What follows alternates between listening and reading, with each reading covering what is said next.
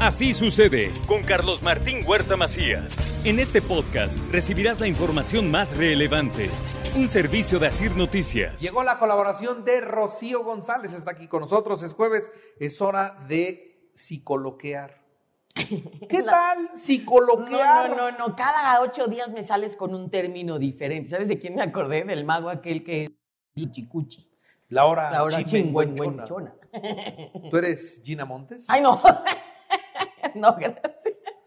Eh, No, ¿qué traes hoy, Rocío? Oye, pues dejamos, la semana pasada hablamos del niño interior, platicamos, ya pasamos el Día del Niño, y dejé pendiente, Carlos Martín, porque en las redes, eh, platicando y hablando de los hijos y los límites que les ponemos, ¿te acuerdas hace 15 días que hablamos de los límites y la disciplina y cómo educar, etcétera, etcétera?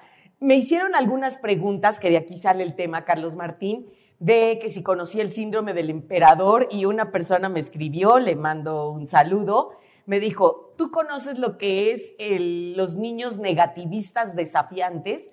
Y es impresionante todo eh, ahora en cuestión de los hijos. Entonces, les traigo información en cuanto un poco de la educación, ok, ya estamos en mayo, pero sí es importante que descubran si ustedes tienen un hijo tirano o un hijo o con el síndrome de emperador que se llama ahora. Los hijos tiranos siempre han existido, pero ahora se le llama el síndrome del emperador.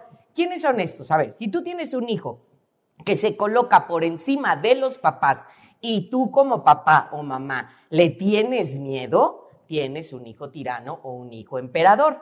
Si tus hijos o hijas son violentos, son crueles, son eh, lastiman a los abuelos porque pues, los abuelos cuidan a los nietos y entonces pues ya la responsabilidad de los papás como están saliendo a trabajar, entonces se sienten de alguna manera culpables y genera mucha lástima y los mismos niños lo van sintiendo, Carlos Martín. Entonces, el ceder el lugar y dárselo a los abuelos o peor aún, todavía los abuelos entiendo por los papás que trabajan, pero peor aún que muchas veces los hijos se ponen, les decía yo hace 15 días que papá manda y los hijos obedecen, que este es todo un autoritarismo. Después nos vamos a una autonomía, responsabilidad y libertad, libertad en el que somos de alguna manera iguales en dignidad, iguales como personas.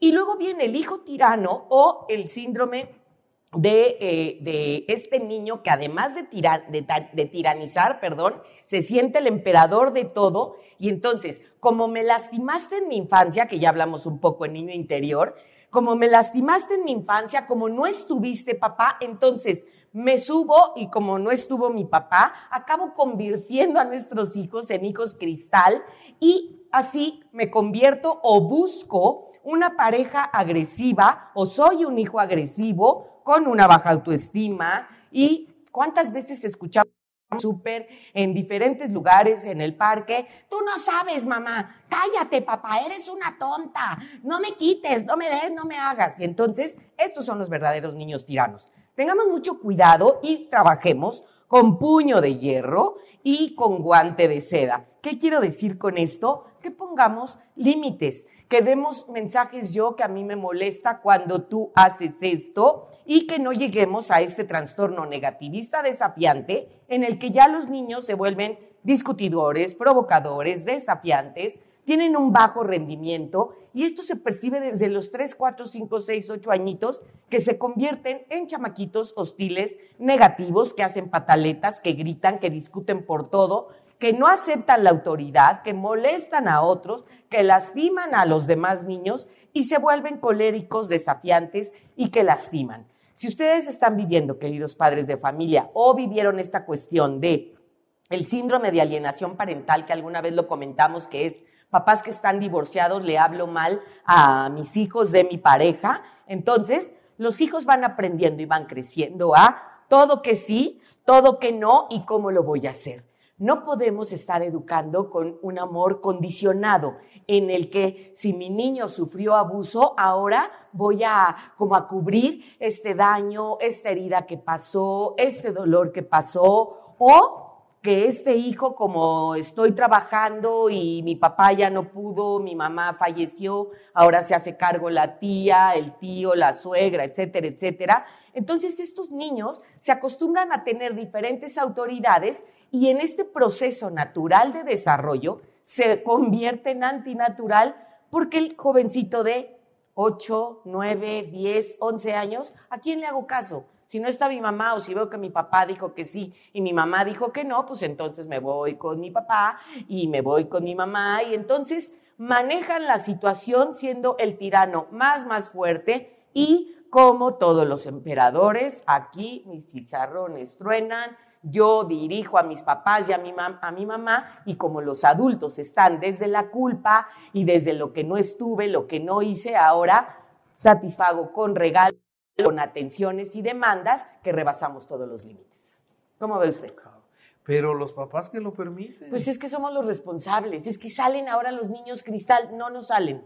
Esta debilidad los hacemos, Carlitos. es así como trátenme con cuidado, ¿no? Como una caja donde dice frágil. A ver, dime entonces. Esos son los niños cristal, los que con, con, cualquier cosita se rompen. ¿Qué éramos nosotros? Nosotros, bueno, es que era desde el autoritarismo es tú mandas y yo obedezco y es, ni cuestionábamos. Ok, sí, mamá. Pero, ¿cuándo, te, ¿cuándo preguntaste, pero por qué, papá? ¿Pero por qué no voy a ir? Mamá, ándale, déjame ir. Porque soy tu madre y punto. Ya tendrás tu casa, tus hijos, pero mientras vivas en esta casa, todo el choro. Ok, ni cuestionábamos. Ahora, qué bueno que hiciste esta pregunta, Carlos Martín.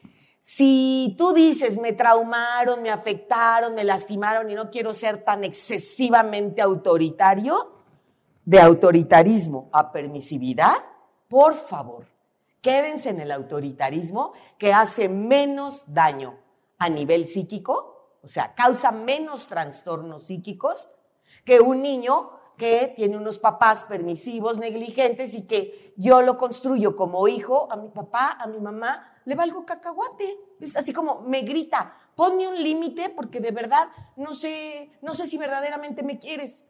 Entonces podemos regresar, no digo que es lo ideal, pero podemos regresar al, autoritarismo antes de permitir desde mi culpa, desde mi ausencia, a tener un hijo tirano o un hijo gobernante.